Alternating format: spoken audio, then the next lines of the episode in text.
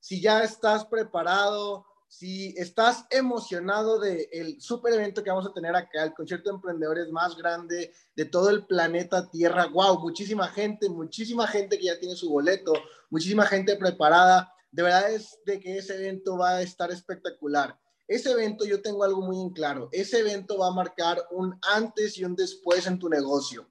Dice Jim Rohn que los negocios, así como la vida, son exactamente igual que las estaciones del año. Primero hay un invierno y luego hay un verano, o primero hay un verano y luego hay un invierno, pero no existe nada en el mundo que nosotros podamos hacer para cambiar esas estaciones del año. De manera que si en este momento e, es posible que tu negocio se encuentre en un invierno, y cuando digo un invierno me refiero a que quizá no es la temporada más espectacular de todas por las que estés pasando tú en tu negocio, quizá los socios no están llegando, quizá los clientes están quedándose un poco y yéndose pronto, ok, quizá es un invierno, quizá no todo esté creciendo como debería de crecer, pero no te preocupes porque el Summit funciona exactamente como un catalizador de tu negocio y, y el Summit hace, hace la magia. En seis años todavía no he encontrado, en seis años que he estado en redes de mercadeo y que definitivamente he asistido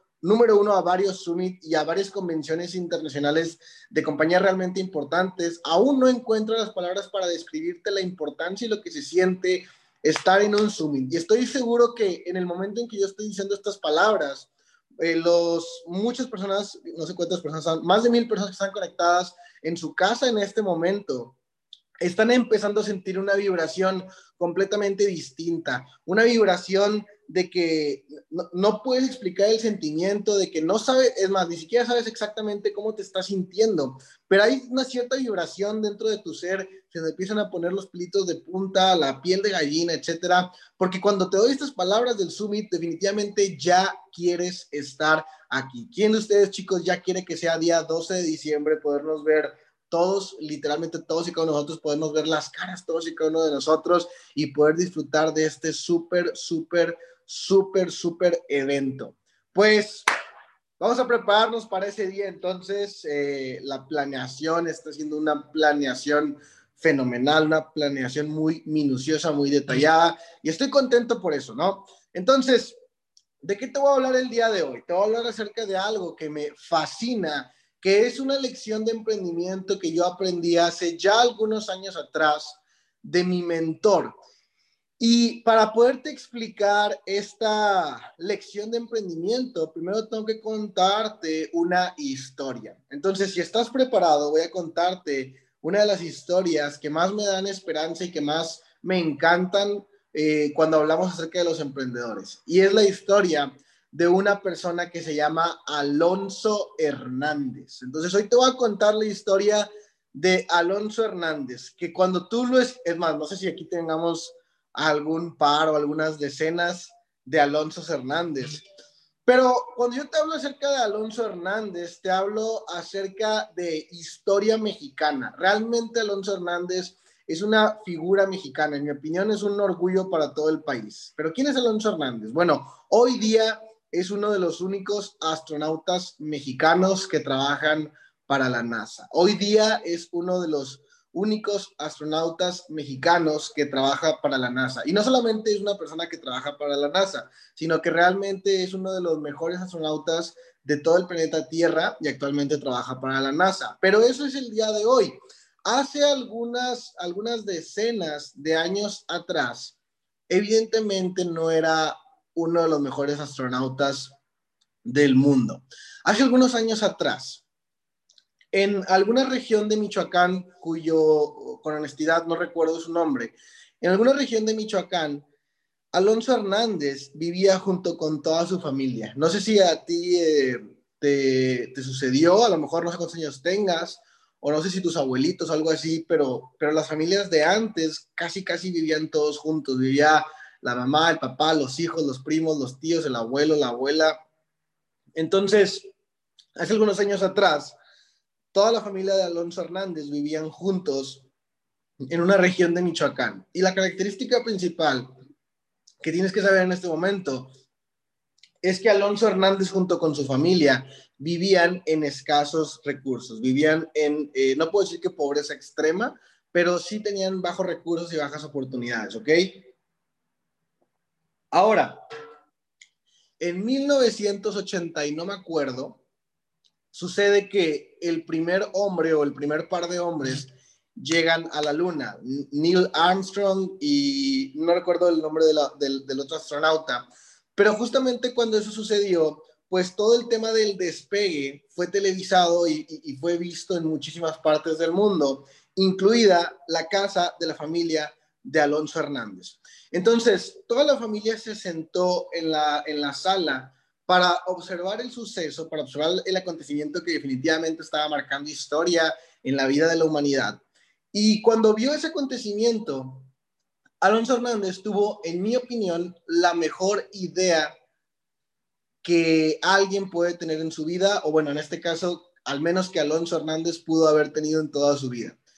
Y de pronto él, cuando estaba mm, viendo e, este despegue, empezó a vibrar, empezó a elevar su frecuencia, empezó a elevar su energía se fue a la cocina, su papá también estaba, eh, llegó a la cocina y él le dijo a su papá que quería ser astronauta. Mm. Le dijo a su papá que quería ser astronauta. Y su papá se fue para atrás, ¿me entiendes? O sea, se quedó con la cara atónito, completamente sorprendido. Y dijo, ¿qué? Imagínate, cuando tú le dijiste a tu mamá, oye mamá, quiero ser bailarina, o cuando tú le dijiste a tus papás, oye papá, me quiero dedicar a la música, oye, me quiero dedicar a jugar fútbol, oye, me quiero dedicar a mi talento, ¿qué te dijeron tus papás? Te dijeron, no, de eso no vas a vivir, no vas a vivir de, pintar cuadros, si me entiendes, vete a estudiar una ingeniería, una licenciatura para que te puedas mantener, ¿no? Entonces, el, o sea, imagínate este, o sea, imagínate este contexto, porque estoy seguro que las condiciones de Alonso Hernández en ese momento, no, no, no sé si hoy la tengas muy adversa o la tengas muy favorable, pero las de él definitivamente eran súper adversas. Indígenas, eh, personas de, de, de, origen indígena, de bajos recursos, viviendo en una región de Michoacán, toda la familia, y ve el, el, el despegue del, del, de este cohete, no sé, cómo, no sé cómo llamarle con exactitud, eh, y dice que quiere ser astronauta, su papá lo escucha y su papá cometió un acierto, en mi opinión, porque en vez de decirle, oye, no, ¿cómo se te ocurre que vas a ser astronauta?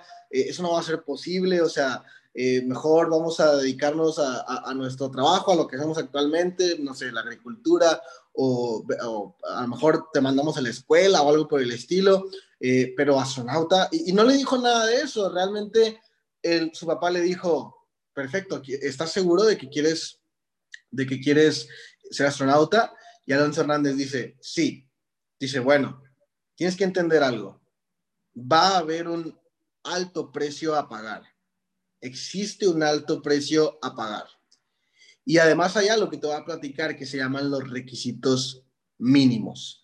Entonces Alonso Hernández em, empezó a escuchar con atención y a partir de este momento yo te voy a hablar acerca del tema principal de la Mindset Call de este momento, que justamente se llama los requisitos mínimos, los requisitos mínimos. Ahora, para poderte explicar un poquito el glosario, ¿qué significan los requisitos mínimos? Los requisitos mínimos son todos esos pequeños eh, detalles, pequeños requisitos que a veces no son tan pequeños, ¿ok? Todos esos requisitos que una persona en la búsqueda de convertirse en el top de la industria en la cual quiere convertirse en top, por ejemplo, puede aplicar para la industria de los deportes, si te quieres convertir en futbolista profesional, por ejemplo, puede aplicar para la industria del entretenimiento, si quieres ser cantante, artista, puede aplicar para la política, puede aplicar para los negocios, puede aplicar para la religión, si te quieres convertir en el arzobispo en, en la religión católica o cualquier cosa, pero en todos los lugares, en todas las industrias del planeta Tierra, para poder llegar a ese top, para poder ser de ese 3% de personas con los mejores resultados de la industria en la cual tú te quieres desempeñar, existen estos requisitos mínimos. Y estos requisitos mínimos son esos requisitos que sí o sí tienes que tener, es decir, no son negociables, ¿ok? No son negociables y si lo, escucha bien, esto es para tus notas, esto es para tus notas. Si cumples con estos requisitos mínimos, no es garantía de que vas a tener éxito. Si cumples con estos requisitos mínimos, no es garantía de que vas a tener éxito. Pero si no cumples con estos requisitos mínimos, es garantía de que jamás vas a tener éxito. Si no cumples con esos requisitos mínimos, sí es garantía de que jamás vas a tener éxito. Los requisitos mínimos son tan importantes que puede que los tengas y no llegues, pero si no los tienes, es imposible que vayas a llegar. ¿Estás entendiendo el mensaje? Ahora, te voy a hablar acerca de los requisitos mínimos contándote la historia de Alonso Hernández. Entonces, Alonso Hernández ya toma su decisión. Bueno, definitivamente lo primero que tenía que hacer era eh, ir a la escuela, ¿correcto? Entonces empezó a ir a la escuela, ya se graduó de la primaria, se graduó de la secundaria, se graduó del, del bachillerato, de la preparatoria, llega a la universidad, él se pone a analizar y dice, ok, a ver, güey, yo quiero ser astronauta. Ok, si yo quiero ser astronauta, ¿qué carrera en la universidad debo de estudiar? Dice, si yo quiero ser astronauta, ¿será bueno que yo estudie licenciado en mercadotecnia? No, no tiene nada que ver. No es que sea una mala carrera, pero no me va a ayudar a ser astronauta. Ok, perfecto. Ok, si yo quiero ser astronauta, ¿será bueno que yo estudie arquitectura? No, no tiene nada que ver, no tiene nada que ver. Ok, arquitectura descartado. Dice, bueno, y entonces empieza a investigar. Dice, oye, pues, ¿qué, ¿qué carreras tienen los astronautas?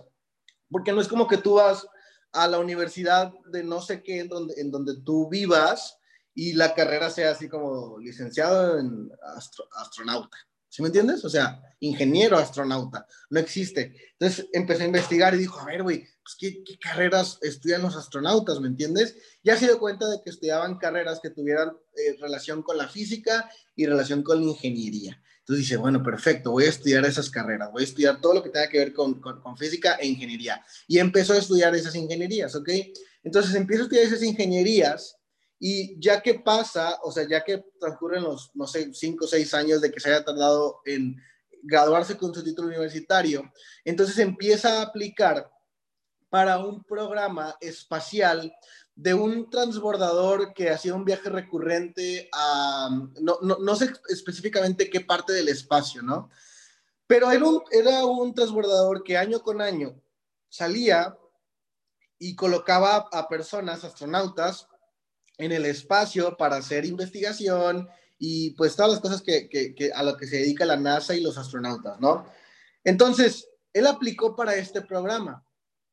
Y cuando aplicó para este programa, mandó una carta y le regresan una carta en respuesta. Después de algunas semanas, le regresan una carta en respuesta, se la mandan, la abre y dice, estimado señor, ni siquiera decía su nombre, decía, estimado señor, le agradecemos que haya participado en este programa especial para el transbordador, no sé qué tanto.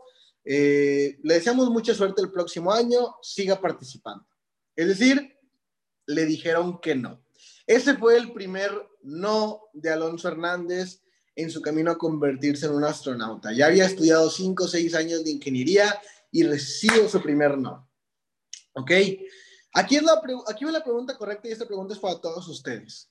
¿Cuánto tiempo, cuántos intentos consecutivos, sin éxito alguno, estarías tú dispuesto a darle a este negocio? ¿Estarías tú dispuesto a darle a tu emprendimiento? ¿Cuántos, em, cuántos años consecutivos sin resultado aparente? Es decir, no es que me digas, no es que yo te pregunte hoy, ¿cuántos años estarías dispuesto a, quedarte aquí para ser chairman? ¿Ok? Y que tú me digas, bueno, pues me, eh, estaría dispuesto a quedarme hasta tres años, pero cobrando un platino 5000 un platino 2000. No, no, no, no, no. ¿Cuántos años estarías dispuesto a intentarlo desde platino cero hasta chairman sin ver el resultado? Porque te voy a platicar que esto es lo más mágico de la historia de Alonso Hernández, porque Alonso Hernández después de que mandó esa carta y que le regresaron un no como respuesta, lo siguió intentando al año siguiente sin resultado y lo intentó al año después de eso sin resultado y lo volvió a intentar el año después de eso sin resultado y 11 años consecutivos lo intentó y le dijeron que no. 11 años consecutivos lo intentó y le dijeron que no. 11 años Alonso Hernández estuvo intentando convertirse en astronauta hasta que lo consiguió. 11 años consecutivos de mandar su propuesta y recibir un no como respuesta. 11 años consecutivos estuvo intentándolo hasta que lo consiguió. Entonces, en, el, en ese proceso de 11 años, Alonso Hernández se dio cuenta de los requisitos mínimos. Cuando él estaba eh, tratando de convertirse en su mejor versión y tratando de juntar los requisitos para poder participar en este transbordador espacial de la NASA, se dio cuenta de varias cosas. Número uno, empezó a... es importante que cuando tú tienes no un fracaso, sino una derrota temporal, ¿ok? Porque cuando le regresaban la carta a Alonso Hernández, donde le decían que no, no significaba que no iba a haber programa espacial en ese año. Significaba que iba a haber programa espacial, pero con otros astronautas que no eran, que sí fueron elegidos y que no eran Alonso Hernández. Entonces, cuando él le decían que no, se ponía a analizar con toda la humildad del mundo a las personas a las cuales la NASA sí aceptaba, a los que la NASA les decía que sí, y se ponía a analizarlo, analizarlos, porque es bien importante que tú analices a los ganadores, es súper importante que tú analices a los ganadores, sobre todo cuando eres un perdedor. No me refiero a que seas un perdedor, me refiero a que perdiste en, este, en esta ocasión, ¿ok? Pero yo personalmente tengo toda la humildad del mundo cuando, para aceptar que alguien me ganó en algo que yo también quería. Y en vez de ponerme como a decir, ay, seguramente fue suerte, seguramente le ayudaron, eh, seguramente tiene algún padrino o algo por el estilo, o sea, en vez de decir todas esas estupideces que realmente lo único que hacen es afectar mi mente y alejarme a mí del resultado cuando yo lo envidio. En vez de eso, me pongo a analizar y me pongo a estudiar, a ver qué hizo esta persona que sí le funcionó, que yo no estoy haciendo. Por eso esa persona tiene el resultado que yo quiero. ¿Sí me entiendes? Eso es lo que yo me pongo a hacer. Entonces, Alonso Hernández se pudo hacer exactamente lo mismo. Empezó a analizar a los astronautas que sí estaban aceptando al programa y se dio cuenta de una particularidad, que te voy a decir algo, esa particularidad en primera instancia no le hizo nada de sentido. Se dio cuenta que todas las personas que eran seleccionadas para este programa espacial tenían una certificación de buzos, güey. O sea, eran buzos, o sea, tenían una certificación, un pequeño estudio para hacer un buzo profesional. Y Alonso Hernández dice, güey, ¿qué chingados tiene que ver saber bucear con ser astronauta, ir al espacio? ¿Qué tiene que ver? Entonces, durante algunos días se lo estuvo preguntando, güey, ¿qué tiene que ver? Y entonces cuando tú te das cuenta de los requisitos mínimos, la primera reacción que tiene el ser humano es primero empezar a pelearse con el requisito mínimo. Y dice, no, no, no, eso no tiene nada que ver. A ver, qué tontería, eso no hace nada de sentido, no tiene lógica, bla, bla, bla. Y, cuando realmente decides dejar de cuestionar y empezar a ser muy enseñable y a, seguir indicaciones, entonces Alonso Hernández dijo, a ver, güey, puede que a mí no me haga sentido, pero hoy no me hace sentido porque hoy no tengo el resultado. No me hace sentido porque no tengo el resultado. Quizás si ya tuviera el resultado entendería el por qué. Entonces voy a dejar de cuestionarme, voy a dejar de culpar a las circunstancias, voy a dejar de repartir responsabilidades y voy a hacer lo que ya me di cuenta que se tiene que hacer. Entonces, sin cuestionarse y sin preguntar más, fue a certificarse como buzo. Lo consiguió. Una vez que lo consiguió, volvió a mandar su carta. Estamos hablando de este pequeño eh, pedacito de los 11 años, ¿ok? De eso estamos hablando. Se certifica como buzo, manda su carta, le regresan la carta y le dicen, siga participando. Dice, chinga, ok, no era, no era el, tema de los buzos, ¿no? Pero sigue investigando y sigue investigando y empezó a analizar a todos los ganadores de ese momento y sigue investigando y se da cuenta cuando, cuando sigue investigando que todas las personas que participaban en ese programa espacial habían, por un momento de su carrera, habían trabajado en Rusia, o sea, en el país de Rusia. Y de nuevo, Alonso Hernández dice, uy, ¿qué tiene que ver ir al espacio con trabajar en Rusia? ¿Qué tiene que ver ir al, o sea, ser eh, encargado de este transbordador espacial y trabajar en Rusia? No tiene nada que ver. Y pensó, pues no tiene nada que ver para mi versión del día de hoy. Si quiero el resultado, tengo que eh, hacerlo y seguir indicaciones para que ahora sí tenga sentido y para que ahora sí tenga todo que ver, ¿me entiendes? Entonces, en ese momento él se da cuenta de que, había, de, que donde él ya trabajaba, que ya se estaba dedicando como al tema de, de, la ingeniería espacial y todo eso, pero donde él trabajaba había un, había una vacante que absolutamente nadie quería tomar. Esta vacante nadie la quería tomar. Y era una vacante para, para una temporada trabajar en Siberia, que Siberia era una región, bueno, es más bien una región de Rusia, pero ahí las temperaturas son gélidas, o sea, son, son temperaturas muy, muy, muy, muy extremas. O sea, esa es la razón por la que nadie quería tomar ese trabajo. Y cuando, cuando Alonso Hernández se da cuenta de, de este, cuando Alonso Hernández se da cuenta de que los más, de, de, que los astronautas que van al espacio habían trabajado en Rusia, dice, ok, esta vacante de Siberia, nadie la quiere tomar. Ni yo la quiero tomar, obviamente, pero la voy a tomar porque acabo de descubrir que es un requisito mínimo. Es un requisito mínimo. Entonces va y, va a la región de, Siberia, eh, desempeña el trabajo o estudia, no sé qué estaba haciendo ahí, y regresa, vuelve a mandar otra carta y le vuelven a regresar un no como respuesta. ¿Cuántos de ustedes no se hubieran rendido ya para esta etapa? ¿Cuántos de ustedes no se hubieran rendido ya ahora que dicen, ok, eh, eh, eh, mi chairman me dice que haga esto como requisito mínimo, ya lo hice, no tengo el resultado, no avanzo de rango, ok, ahora me dijo que haga esto otro, ya lo hice y no tengo el resultado, no avanzo de rango. Entonces, ¿cuántos de ustedes, mi gente, cuántos de ustedes, mis líderes, estarían dispuestos a darle 11 años consecutivos sin resultado para convertirse en un éxito?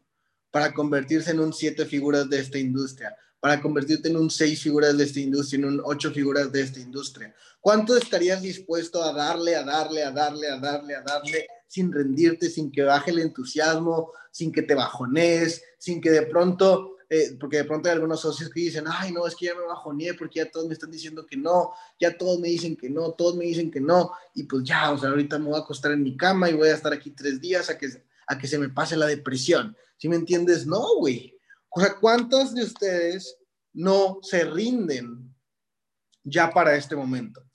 Y después de mucho intentarlo y después de, repito, 11 años, un día Alonso Hernández manda la carta y un día le regresan la carta y el resultado fue completamente distinto de los últimos 11 años porque cuando él abrió esa carta le dijeron felicidades, señor Hernández, es usted aceptado para el programa espacial de la NASA no sé qué tanto. Y a partir de ese momento, Alonso Hernández se convirtió en uno de los mejores astronautas, no solo mexicano, sino de toda la NASA. Después de 11 años de estarlo intentando, después de 11 años de haber tomado la decisión en su casa con su familia en algún momento, después de 11 años de estar estudiando a los ganadores con toda la humildad del planeta, porque obviamente Alonso Hernández también decía lo mismo que tú. Ay, ¿cómo este güey avanza de rango y yo no? Y yo soy mejor que esa persona.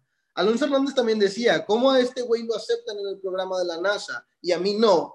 Si soy más inteligente, si estoy más preparado, si soy buzo profesional, ¿sí me entiendes? También él decía eso, ¿ok? Entonces, hay varios pasos en la consecución de tu éxito. Paso número uno, Paso número uno se llama identificar a los top de tu industria. Identificar a los fuera de serie de tu industria. Es decir, si en este momento tu máximo es porque por, alguna razón estás en esta mindset call, si en este momento tu máximo deseo es convertirte en un chairman, convertirte en uno de los principales de Evo Movement, en uno de los principales de la compañía, si tú quieres convertirte en uno de ellos, ¿qué deberías estar haciendo? Número uno, identificar a los tops, identificar a los ganadores, identificar a los que se están llevando ese gran pedazo de pastel, identificarlos. Entonces, para mí es sencillo, porque para mí es muy fácil, y con las redes sociales que tenemos en este momento, es muy fácil darte cuenta de quiénes son los chairmans. Es muy fácil darte cuenta de quiénes son esas personas cuyo resultado tú también quieres en tu vida. Entonces, paso número uno, los identifico. Ok, los identifico. Ok, ya identifiqué, mira, aquí está Alan Treviño, aquí está Sandra, aquí está Ale Villarreal, aquí está um, Fernando Barocio. Ok, ya los identifiqué. Los primero, paso número uno es identificarlos. Ok, paso número dos. Paso número dos es estudiarlos. Ok, estudiarlos. Entonces, cuando tú empieces a encontrar tu selección de chairmans que tú vayas eligiendo que digan, mira, este, este, este, este, este, este, este, quiero la vida de ellos, quiero el resultado que tienen ellos, ¿ok? Entonces, paso número dos que te vas a poner a estudiarlos. Y cuando te vas a poner a estudiarlos, ojo, te vas a poner a estudiar absolutamente todo. Te vas a poner a estudiar cómo son, cómo hablan, cómo se visten, cómo caminan, qué es lo que comen, con quiénes se juntan, en dónde viven, qué es lo que leen, qué es lo que escuchan, cuáles son sus hábitos. Te vas a poner a estudiar absolutamente todo lo que puedas, todo lo que puedas. Es más, si tienes la oportunidad de pasar tiempo con estas personas, de pasar el mayor tiempo posible, hazlo. Toda esta semana, ¿ok? Desde el domingo hasta el día de ayer, que Germán Castelo estuvo aquí en la ciudad de Monterrey, lo he visto todos los días. Lo vi el domingo, lo vi el lunes, lo vi el martes, lo vi el miércoles, lo vi, ayer fue jueves y hoy es viernes y hoy no lo he visto, pero sí lo voy a ver. ¿Ok? ¿Por qué? Porque Germán tiene el resultado que yo estoy buscando. Germán tiene el resultado que yo estoy buscando. Si paso la mayor cantidad de tiempo con él, a pesar de que no todo el tiempo me esté dando una mentoría o una mindset call o algo por el estilo, el simple hecho de verlo, cómo se viste, cómo camina, cómo habla, cómo se dirige a la gente, cuántas llamadas hace, eh, dónde trabaja, si trabaja en un iPad o en una, en una computadora, ¿sí me entiendes? O sea, todo eso, todo eso, tienes que estar muy alerta, tienes que, es, tienes que ser un estudiante. Entonces empiezas a ser un estudiante, ¿no? Y, y en el paso número dos, cuando estés estudiando, te vas a dar cuenta de algo que se llama factores en común. Por ejemplo, yo he tenido el placer de convivir con muchísimos mentores en mi carrera, muchísimos, muchísimos, generadores de siete cifras, eh, más de 100 mil dólares por mes, ¿me entiendes? En distintas compañías. Y me encanta porque como yo he podido convivir, y algunos no he podido convivir con ellos, sin embargo, como los estudio mucho en YouTube o en sus Instagrams, me doy cuenta de que hay cosas, por ejemplo, que Germán Castelo hace exactamente igual que uno de mis, de mis mentores en redes de mercadeo que se llama Nick Sarnicola. Por ejemplo, no hacen todo igual, no hacen todo igual. De hecho, Nick tiene 40 y muchos años, o a lo mejor 50, y Germán apenas 30, ¿sí me entiendes? O sea, no hacen todo igual, hacen una, dos o tres cositas iguales. Es como los astronautas que, que sí ganaban la convocatoria. No eran todos iguales, nada más tenían un factor en común de que todos eran buzos certificados. No es que hacían todo igual, no es que tenían la misma edad, no es que tenían los mismos estudios, no es que tenían las mismas certificaciones todos, pero una o dos sí las tienen completamente igualititas. Entonces tus mentores son exactamente lo mismo. Cuando tú vayas estudiando tus mentores, vas a encontrar factores en común. Vas a encontrar factores. Es inevitable que encuentres factores en común. Los factores en común son requisitos mínimos. ¿ok? Son requisitos mínimos. Entonces lo vas anotando todo. Y vas anotando, ¿sabes que Los cinco chairmans que más admiro, todos hacen esto.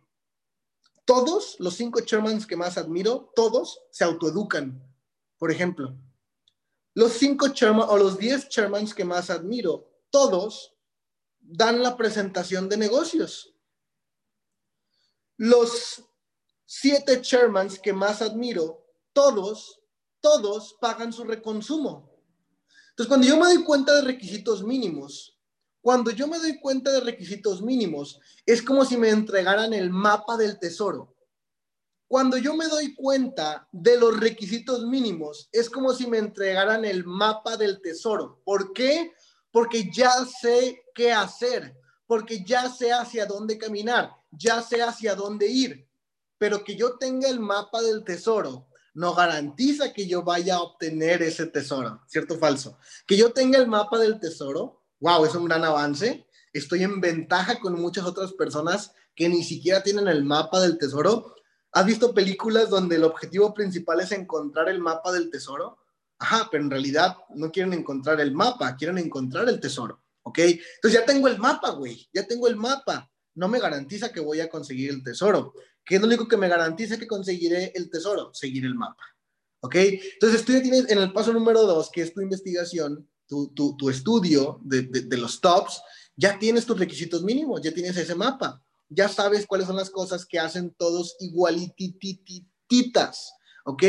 pero no te garantiza que vayas a llegar a Chairman. ¿Qué es, lo, ¿Qué es lo que sí te garantiza que vayas a llegar a Chairman? Que apliques esa información y que sigas esa información. ¿Ok? Entonces el paso número tres, el paso número tres para la consecución de tus metas y sueños se llama descubrir el precio y decidir pagarlo. Descubrir el precio y decidir pagarlo. Entonces una vez que te das cuenta de que Barocio, Lalo Rodríguez y Kostic, que son los tres que más admiras, pagan su reconsumo y tú no tienes tu reconsumo pagado, ¿cuál sería el primer paso a tomar? Pues pagar el reconsumo.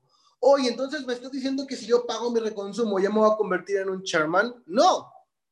Los requisitos mínimos no garantizan que lo vas a conseguir, pero si no los cumples, sí te garantizo que ni siquiera vas a llegar cumplir los requisitos mínimos no es garantía de que lo voy a conseguir, pero no cumplirlos es garantía de que voy a fracasar. Así de sencillo, ¿no? Entonces, el hecho de que tú pagues tu reconsumo cuando te das cuenta, por ejemplo, que ese es un requisito mínimo, no, no es como que Cristi iba a decir, ya, esto es lo que le faltaba a Pepito, que pagara su reconsumo, ya ponle el volumen de Sherman, por favor. No va a pasar eso, ¿cierto? Pero te acerca, pero si no lo hicieras, no hay manera de que llegues. Si un futbolista llega al terreno de juego y llega, llega con los tachones puestos, al menos sí va a poder jugar. Que vaya a anotar goles y que vaya a ser un buen partido, eso no lo garantizan los tachones puestos. Pero si no trajera los tachones puestos, ni siquiera lo dejan entrar a la cancha. Entonces, si no trae los tachones puestos, sí te puedo asegurar que no va a meter ni un gol. Si trae los tachones puestos, no te puedo asegurar que sí va a meter gol. Es una posibilidad, tanto que meta como que no meta. Pero si no los trae puestos, no lo van a dejar entrar a jugar. Y si no los trae puestos, es sí te aseguro, por todo lo que quieras, sí te aseguro que no va a meter gol porque ni siquiera está jugando. Así son los requisitos mínimos. Entonces, descubre el precio a pagar y decide pagarlo. Descubre el precio a pagar y decide pagarlo. ¿Qué es lo que está haciendo la gente con alto performance? ¿Qué es lo que está haciendo la gente con altos resultados que tú no estás haciendo? Que tú no estás haciendo. Si ubicas que tus chairmans todo el tiempo te están diciendo, paga tu reconsumo, autoedúcate, prospecta, presenta, mete publicidad, eh, aprende a dar, seguimiento a través de tus historias de Instagram, haz marketing, haz llamadas de cierre, ve a los eventos, ve al Subit. Si ubicas cómo tus chairmans todo el tiempo te dicen qué hacer, adivina por qué te dicen qué hacer. Para ahorrarte el gran estudio y la gran investigación que tú tenías que, que tú tendrías que hacer para darte cuenta por ti mismo o por ti misma. Básicamente eso es. O sea, el paso número dos, tus chairmans te lo ahorran porque tus chairmans te dicen, güey, mira, yo hago esto, hago esto, hago esto, hago esto, hago esto, hago estas siete cosas. Hago estas siete cosas. Si tú las haces, vas a ser chairman. Y tú todavía te pones a pensar y dices, ah, qué padre, ya me está diciendo qué hacer. Güey, pero se me hace que hay un secreto, güey. Se me hace que, que hay un atajo. Se me hace que hay algo que mi chairman no me está diciendo. No, no, no, no, ni nos conviene no decirte las cosas. ¿Sí ubicas? Entonces, una vez que descubras el precio, vas a encontrar acciones que te van a incomodar de hacer. Por ejemplo, vas a encontrar que Tania Moya cumple con cinco requisitos y tú dices, yo quiero ser igual que ella o yo quiero tener más bien, no igual, pero quiero tener los mismos resultados que tiene ella. Entonces te, das cuenta de que ella se autoeduca, te das cuenta de que ella eh, tiene publicidad pagada todo el tiempo, te das cuenta de que presenta su negocio todo el tiempo, ok, te das cuenta de que Tania asiste a todos los eventos y te das cuenta de que Tania hace llamadas de cierre todos los días. Te das cuenta de estas cinco eh, requisitos mínimos, de estas cinco habilidades. Y así como lo hace Tania, también lo hace Sandra por acá, por este lado, y al mismo tiempo también lo hace Ricky Calón, y al mismo tiempo también lo hace Mario González. ¿Ok? Estas cinco requisitos mínimos. Entonces tú dices, ah, mira, de los cinco, la neta es que sí me, o sea, sí puedo pagar la publicidad. La neta es de que sí puedo eh, prospectar todos los días, sí puedo hacer esto y esto, pero hay una cosa que, que, por ejemplo, el reconsumo, hay una cosa que se llama el reconsumo que no quiero hacer, porque el reconsumo me incomoda, porque me hace estirarme, porque me hace hacer algo que no estoy acostumbrado a hacer, que se llama ser un empresario y pagar la renta fija de mi negocio. ¿Ok? Prospectar, eso sí se me hace fácil, meter publicidad se me hace fácil, leer y educarme se me hace fácil, pero pagar el reconsumo no se me hace fácil. Entonces no lo voy a hacer. No lo voy a hacer, porque luego aparte empiezas a venderte la idea, empiezas a venderte la excusa. Dices, no, mira, seguramente, seguro, o a lo mejor Tania, y, a lo mejor Barocio, pero seguramente hay algún chairman, a lo mejor no de Evo Movement, pero, pero debe de haber algún chairman allá por Ecuador, güey, o allá por España. Debe de haber algún chairman que haya, llegado a chairman sin pagar su reconsumo. Entonces ahora en vez de dedicarte a pagar el precio, te dedicas a investigar quién es 97% con el resultado.